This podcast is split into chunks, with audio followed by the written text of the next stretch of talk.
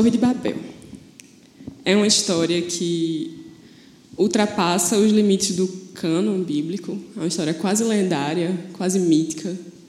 Já foi reproduzida em diversas obras de arte, em diversos contos literários. Eu tenho certeza, quase certeza, 99% de certeza, que tem um filme chamado Babel, que foi lançado há uns anos atrás. Não tem? Com Brad Pitt. Exatamente. Eu não assisti, mas tem Brad Pitt, então deve ser bom. Suponho que seja bom. É, e embora seja uma história clássica sobre, a, sobre o nascimento das linguagens, na verdade, sobre como a gente chegou nesse estado que estamos hoje em dia de confusão universal, eu acredito muito que a história de Babel é uma história que faz muito sentido dentro do contexto do livro de Gênesis. E eu queria que a gente desse alguns passos atrás para entender por que, que ela faz sentido dentro desse livro e como isso muda a maneira que a gente se relaciona com essa história e o que a gente pode extrair dela. Uma história confusa, porque se a gente der uns passinhos para trás para o capítulo 10, é um capítulo que eu e você pulamos no nosso plano de leitura anual, porque é uma genealogia e a gente pula genealogias. No entanto, é uma genealogia importante, porque nessa genealogia a gente tem a descendência dos três filhos de Noé, e a gente tem a descrição de cada um desses filhos gerando descendências em lugares diferentes do globo, gerando nações e países, tribos e tudo mais. E eles estão falando línguas diferentes. Aqui, ó, no versículo 5 do capítulo 10. As terras costeiras entre as nações foram repartidas entre eles, cada qual segundo sua língua, segundo suas famílias entre suas nações. E aí essa mesma enfim, frase se repete nos próximos versículos sobre os outros filhos. O capítulo 10 descreve um mundo em que as pessoas já estão falando línguas diferentes. E aí no capítulo 11 a gente tem a história de Babel, explicando como foi que isso aconteceu. E é importante que a ordem seja essa. A gente vai falar sobre isso já já. É, o livro de Gênesis ele está dividido em dois blocos. O primeiro bloco termina aqui, no capítulo 11. Então, a história de Babel, da Torre de Babel, está fechando o primeiro bloco de Gênesis, que é sobre grandes histórias, histórias universais. É, os personagens da primeira parte de Gênesis são mais arquétipos do que pessoas propriamente. Tanto a aliança e a bênção quanto a maldição, elas recaem sobre a humanidade. É a humanidade com H maiúsculo, tá entendendo? É as pessoas, a criação. É tudo muito grande, é tudo muito universal. A partir do capítulo 12, a gente vai dar um zoom assim, numa família específica, que é a família de Abraão. E aí os mesmos temas que a gente estava abordando na primeira metade do livro vão ser abordados a partir do drama familiar dessa família extremamente disfuncional e problemática, que é a família de Abraão e seus descendentes. Então, tudo ali depende, é daquele, no drama da família, de quem é esse poço, quem vai ter filho, de quem é o filho e quem vai herdar uma coisa ou outra. E os personagens, eles têm personalidades muito fortes e você consegue sentir a dor que eles têm e os traumas e as dúvidas na maneira que eles se expressam. É tudo muito perto no capítulo 12, a partir do capítulo 12. Então a gente está aqui na história da Torre de Babel, num limiar entre esses dois momentos de Gênesis, numa história que é uma ponte entre essas duas fases da, do livro bíblico, e isso importa. O lugar da história da Torre de Babel importa. E aí a gente começa no primeiro, no primeiro versículo que a gente leu, dizendo que a terra toda tinha um só idioma, apesar da gente não saber como foi que isso aconteceu, né? porque no capítulo 10 não era assim. E depois, o autor nos diz que os homens se deslocaram para o Oriente. Na minha versão fala para o Oriente. Na versão de alguns de vocês fala que eles foram para o leste. Não é por acaso que é descrito que a humanidade está indo para o leste construir a Torre de Babel. Quando a humanidade vai para o leste em Gênesis, as coisas não dão certo. Quando Adão e Eva são expulsos do jardim do Éden, eles vão para o leste do Éden. E aí, quando Caim mata Abel e é exilado, ele vai para leste do Éden.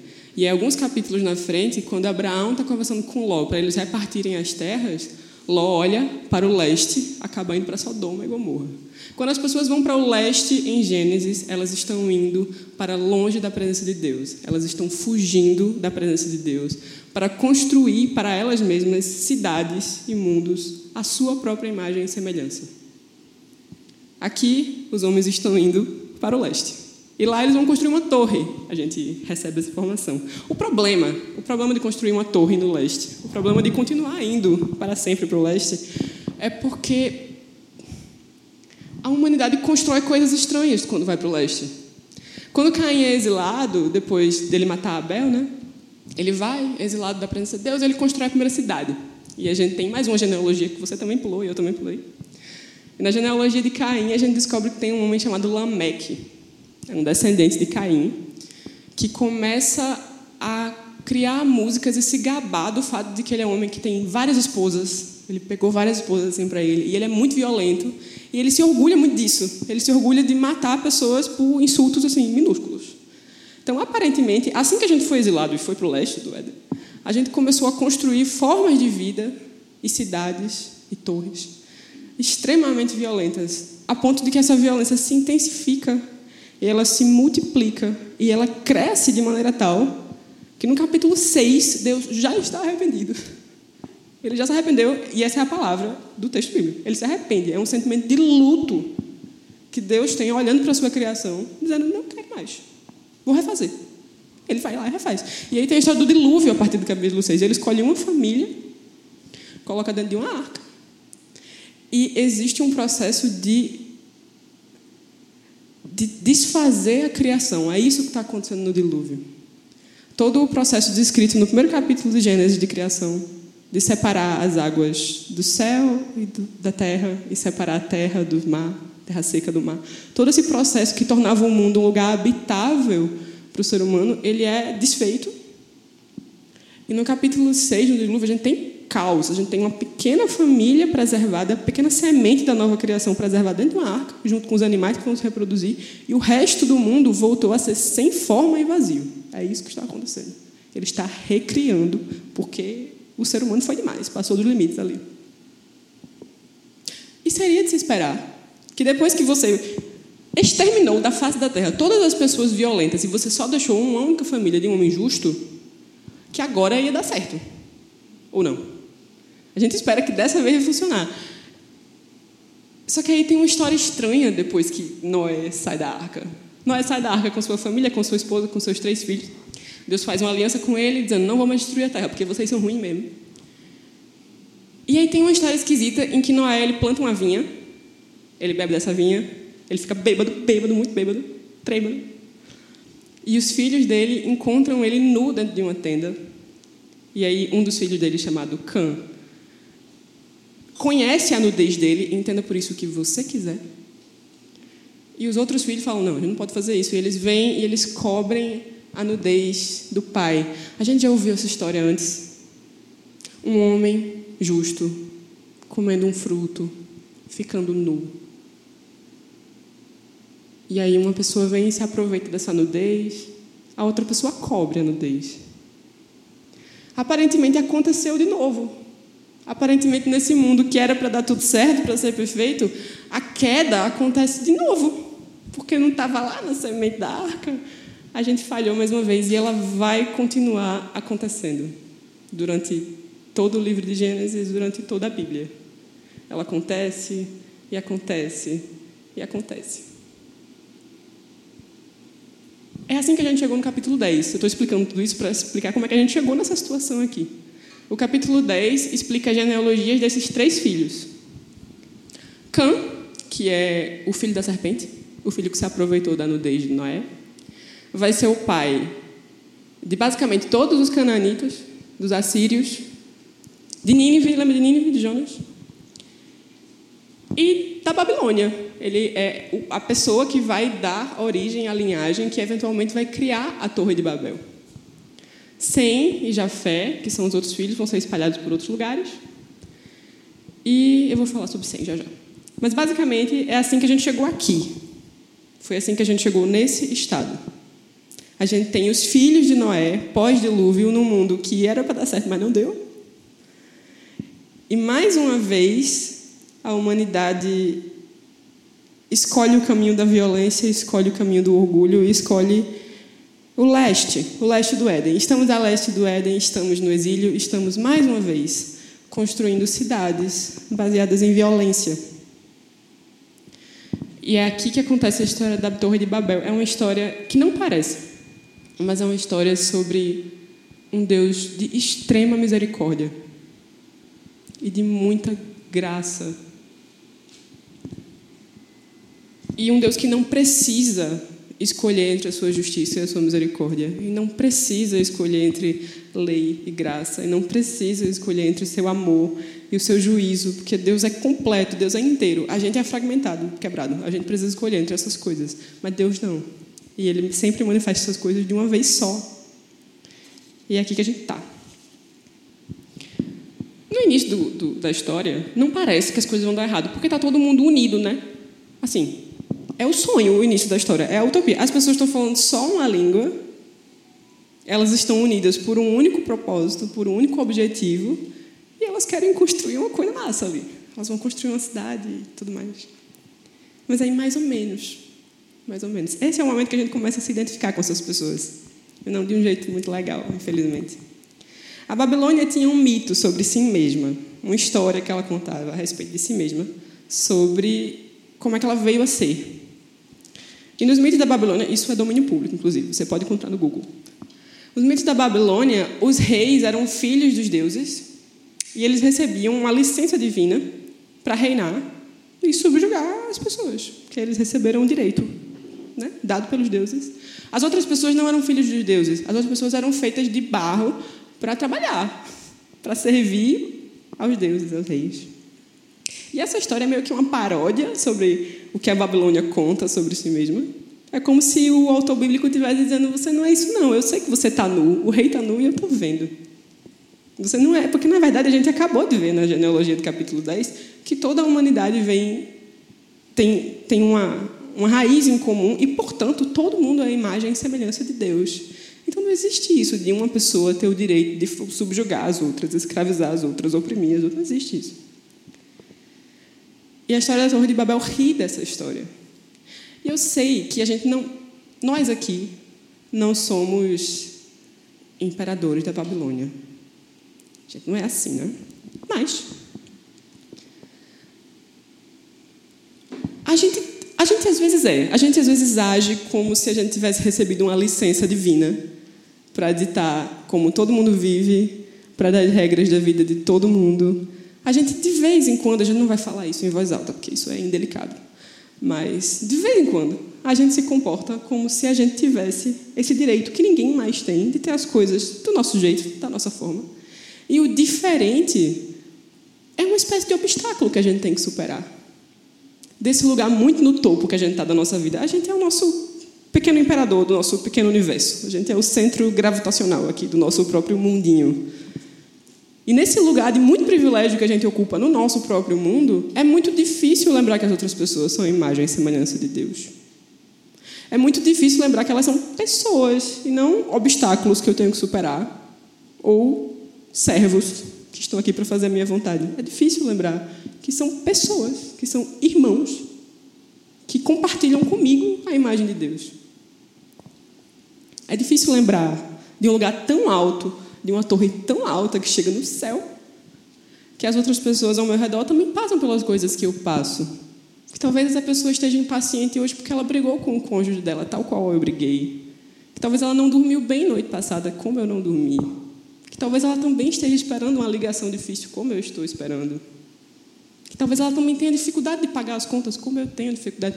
Quando a gente é o centro do nosso universo e quando a gente está numa torre muito, muito alta, que toca nos céus, as pessoas não são pessoas.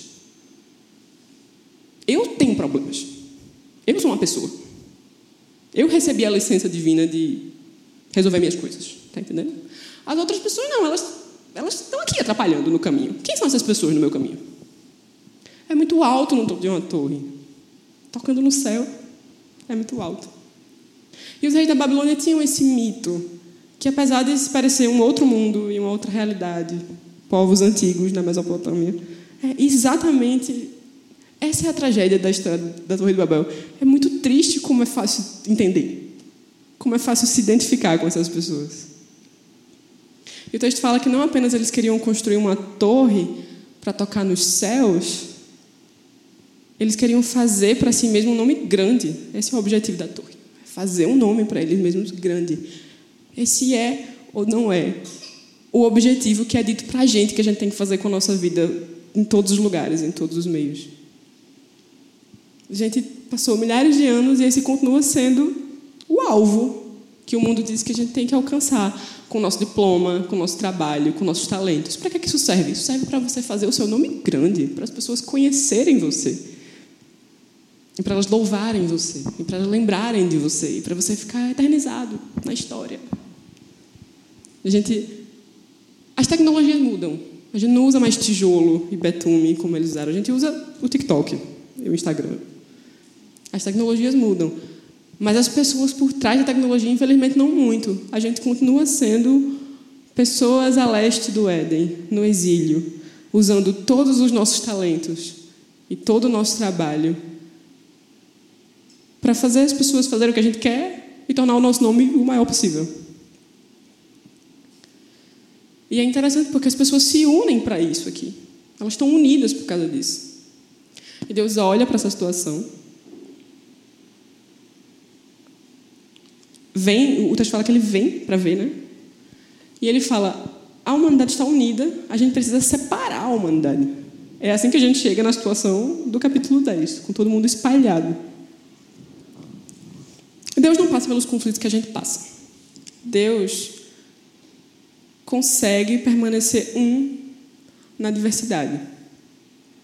A gente não consegue. A gente ou se fragmenta em pequenas unidades completamente separadas, autônomas, individualizadas. Ou a gente quer forçar uma conformidade na base da coerção, na base da violência. E naquele momento, para os habitantes daquela cidade, da planície da terra de Siná, na Torre de Babel, a coisa mais graciosa que Deus poderia fazer seria espalhá-los, seria quebrar aquela unidade para manter a unidade da humanidade enquanto iguais, enquanto irmãos. Porque a tendência do ser humano fora da aliança com Deus, inevitavelmente é descambar para a violência e uma pessoa oprimir a outra e uma pessoa passar por cima da outra, até que essa unidade ia ser quebrada. E é muito triste a maneira que é articulada a palavra de Deus para para essas pessoas.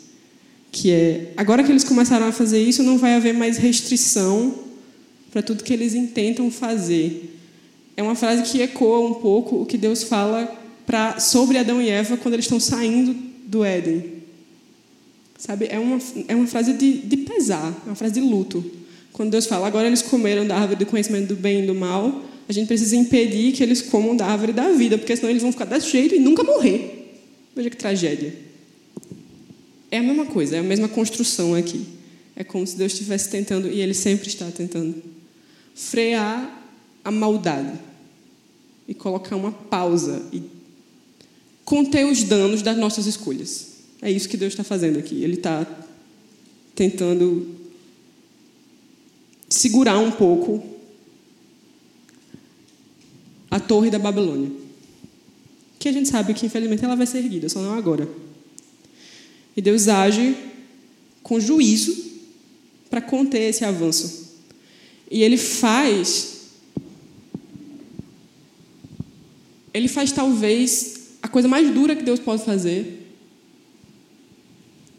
a coisa mais difícil que a gente pode receber de Deus, Ele entrega os homens aos seus caminhos. Esse é o juízo de Deus, essa é a, essa é a punição, esse é o julgamento. É dar àquelas pessoas exatamente aquilo que elas estão pedindo. Elas são pessoas com um orgulho tremendo que as cega. E Deus dá para essas pessoas com orgulho do tamanho do mundo uma coisa que orgulho nenhum consegue aguentar. Ele dá diversidade. E é triste isso, porque o que Deus dá para aquelas pessoas não é uma maldição. Ou é? Não é uma maldição existirem várias línguas. Mas porque eles são orgulhosos, eles não conseguem receber aquilo como um presente, eles não conseguem se entender. Você já, assim, isso acontece muito no meu ambiente de trabalho. Você já esteve numa sala cercada de pessoas com vários PHDs, com látis tão grande que o ar fica assim, desse tamanho, todo mundo ali extremamente competente e ninguém consegue conversar? A ponto do trabalho não conseguir ser feito. Isso é o que a gente faz com as nossas ferramentas, isso é o que a gente faz com os nossos talentos. E isso é o que, coloca, o que se coloca no, no caminho do, do, que a gente tem em mãos. aqueles homens e aquelas mulheres que estavam para construir a Torre de Babel não conseguiam lidar com a diferença. E quando Deus dá para eles diversidade, eles só entendem confusão. O que é dito para a gente aqui é que eles não se entendem, né? que eles não conseguem falar, que eles não conseguem ouvir o outro. E porque eles não conseguem ouvir as outras pessoas, o projeto para na metade e eles se dispersam e pronto. Saem por aí ocupando o resto da terra. E esse é o nome da torre. Babel significa confusão. Esse é, é o sentido da história. De que as pessoas não se entendem porque elas estão muito ocupadas com fazer o seu nome muito grande. Que é a minha história e a sua história também. E a nossa história enquanto humanidade. Eu sempre fico muito triste quando leio a história da Torre de Babel, porque a diversidade de línguas e a diversidade de nações e de culturas que a gente tem é uma coisa muito bonita, é uma riqueza que a gente tem. E a gente não a gente não consegue apreciar isso por causa desse orgulho da gente que nos cega. O Deus de Abraão, e aí é que chega o momento da transição. Como é que Deus vai lidar com esse problema? O problema humano. A gente já combinou, ele combinou conosco, na verdade, que a destruição da terra não vai mais acontecer, isso não, não vai mais rolar. Ele prometeu que nunca mais ia destruir a terra, isso não é mais uma opção. Ao invés disso, o que Deus faz a partir do capítulo 12, 12 é pegar um homem que é ninguém. Ele não é ninguém. Abraão não é ninguém. Ele é o filho de qualquer pessoa, em qualquer cidade casado com uma mulher que era estéril. E Deus chama esse homem e fala: Pronto, a gente vai começar a agir aqui para resgatar a criação do caos, da violência, do exílio do leste. O que é que ele fala, o que é que ele promete para esse homem? Eu vou fazer o seu nome grande. Essa não é uma preocupação da minha vida, da sua vida. A gente não vive as nossas vidas, a gente não emprega os nossos talentos, a gente não emprega o nosso emprego, o nosso tempo, a nossa nosso diploma para fazer o nosso nome grande. Deus faz o nosso nome, Deus dá o nosso nome. E ele chama Abraão e ele fala: vou fazer o seu nome grande. Como ele vai fazer isso? Como é que ele pega essa pessoa que não é ninguém, vale ninguém, e diz: Eu vou tornar o seu nome grande. Está criando uma torre para Abraão, para ele, dando direito para ele de oprimir todas as pessoas. Ele fala: Não, eu vou fazer o seu nome grande porque você vai abençoar todas as famílias da terra. Você vai participar comigo, e você vai trabalhar comigo, e eu vou agir através de você, para que as pessoas vejam como é que eu ajo e como é que eu reino. Não do topo de uma torre muito alta que chega no céu, mas me esvaziando para que as famílias da terra sejam abençoadas.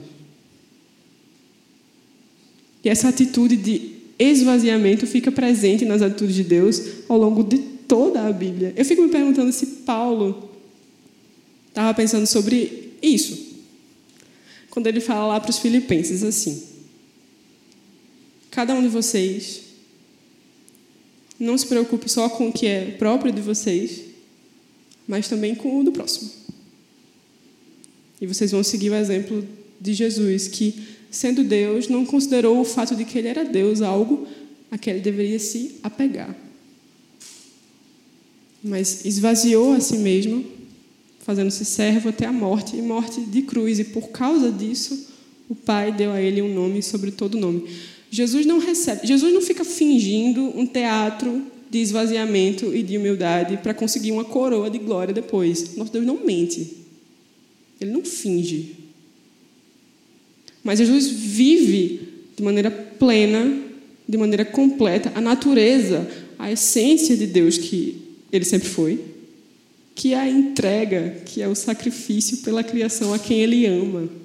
E por causa disso, ele recebe o nome de Deus. Ele recebe a glória de Deus.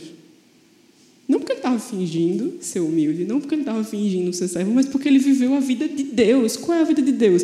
A vida de entrega até a morte. E é claro que é possível que a maioria de nós não passe pelo que Jesus passou de maneira a precisar literalmente ser sacrificado por um império gigantesco.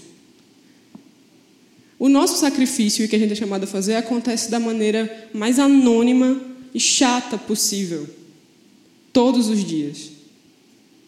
A gente se esvazia escolhendo um dia de cada vez, viver como se a gente não fosse o centro do universo. Vivendo como se fazer o nosso nome grande não fosse nosso grande projeto de vida. De maneiras que ninguém vai ver e que a gente não vai postar no Instagram. De maneiras silenciosas que apenas Deus vê. A gente escolhe pegar a cruz do Messias e viver como ele viveu e se esvaziar para a bênção das nações, que pode ser a pessoa dividindo a cama com você, provavelmente. Que pode ser o seu colega de trabalho extremamente insuportável. Pode ser o seu aluno ou seu chefe, seus filhos, seu vizinho. A gente escolhe a vida de esvaziamento porque essa é a vida de Deus e Deus nos chama para participar da sua natureza. Existe uma história que é impossível. Eu estou terminando já, essa foi uma mensagem breve. Mas tem uma história que é muito difícil ler a história da Torre de Babel e não ler essa história. Ela está em Atos. Atos capítulo 2. Você não precisa ler, mas eu vou ler, porque ela é muito bonita. E aconteceu da seguinte maneira. Jesus vem à terra, ele morre, ele ressuscita, ele ascende aos céus e ele pede para os seus discípulos esperarem em Jerusalém. E ele fala que ele vai mandar o seu espírito para capacitar os discípulos a levarem adiante a sua missão e as ordens que ele deu, né, de fazer discípulos por todas as nações, pelo mundo todo. E os discípulos estão esperando em Pentecostes, em Jerusalém, e diz assim a palavra de Deus, em Atos capítulo 2. Ao chegar o dia de Pentecostes, Todos estavam reunidos no mesmo lugar. De repente veio do céu um som, como de um vento impetuoso, e encheu toda a casa onde estavam sentados. E apareceram umas línguas, como de fogo, distribuídas entre eles, e sobre cada um pousou uma. Todos ficaram cheios do Espírito Santo e começaram a falar em outras línguas, conforme o Espírito lhes concedia que falassem. Estavam em Jerusalém judeus piedosos de todas as nações que há debaixo do céu. E quando o som foi ouvido, a multidão se aglomerou e todos ficaram confusos, pois cada um os ouvia na sua própria língua. A igreja é a anti-torre de Babel. A igreja é o lugar onde a gente recebe a diversidade como uma bênção e não como uma maldição. A igreja é o lugar onde eu olho para uma pessoa falando uma língua que não é a minha, vivendo uma vida que não é a minha, votando num candidato que não é o meu, torcendo por um time que não é o meu. E eu enxergo a face de Deus no diferente. Porque eu fui capacitado sobrenaturalmente pelo Espírito de Deus a criar uma aliança de comunhão com essa pessoa que eu não conseguiria criar de outra forma a igreja reverte essa maldição porque ela me ensina a ouvir. E ela me ensina a entender uma língua que não é a minha. E é nesse lugar, essa, essa é a comunidade anti-Babilônia. Faz sentido isso? Essa é a comunidade anti-Torre de Babel. Esse é o lugar onde a confusão é revertida. Não é um lugar onde as pessoas falam a mesma língua. É um lugar onde as pessoas falam as suas próprias línguas e são entendidas apesar disso, e são aceitas apesar disso. E são recebidas como bênção e não como uma ameaça. Elas são recebidas no seio da família de Deus como parte importante dessa família, que enriquece essa família e que me abençoa. E essa é uma obra sobrenatural que Deus está fazendo na sua família. Isso era o plano de Deus. Desde antes da eternidade, desde antes que havia tempo. Criar para si mesmo uma família. Onde as pessoas são unidas não por laços étnicos, não porque elas todas são muito iguais, muito parecidas, mas porque elas estão submissas na mesma aliança com Deus e comprometidas a ser uma bênção para todas as nações. Porque todo mundo ali está comprometido a viver a vida do Messias, não fazer um nome grande para si mesmo, mas de empreender todos os seus recursos, todo o seu tempo, todo o seu talento para se esvaziar até a morte, até que todas as famílias da terra sejam abençoadas. Essa é a nossa missão. A gente não se preocupa com o nosso próprio nome. O nosso nome é Deus quem dá. Lembra em Apocalipse quando as pessoas recebem uma pedrinha com o seu nome? O seu nome é Deus quem dá e Deus quem faz. Isso não é nunca mais a sua preocupação, nem a minha. As pessoas podem esquecer do nosso nome, não tem problema. O que a gente não pode negligenciar e o que a gente não pode esquecer é de qual é a missão e de qual é o chamado. De deixar para trás a terra da qual a gente veio e seguir a Deus no deserto até, se necessário, na missão de ser uma bênção para as pessoas e de usar o que a gente tem em mãos. Dessas maneiras extremamente anônimas e diárias e não muito empolgantes, que é o material da nossa vida. Nossa vida extremamente ordinária, que ninguém conhece, que nunca vai ficar famosa. É exatamente aí onde o Espírito está atuando para criar uma família para Deus. E é, uma, é um grande privilégio fazer parte dessa família. É um grande privilégio ser escolhido por Deus para atuar com Ele e para deixar que Ele haja através de nós para fazer isso, porque essa é uma obra muito grande. E eu espero que hoje a gente se permita ser transformado nesse tipo de humano, nesse tipo de gente, a imagem e semelhança de Deus, que consegue ouvir, que consegue entender e que tem muito prazer em servir, como Deus tem. Eu acho que é isso. Vamos orar? Tudo bem se a gente orar? Ok.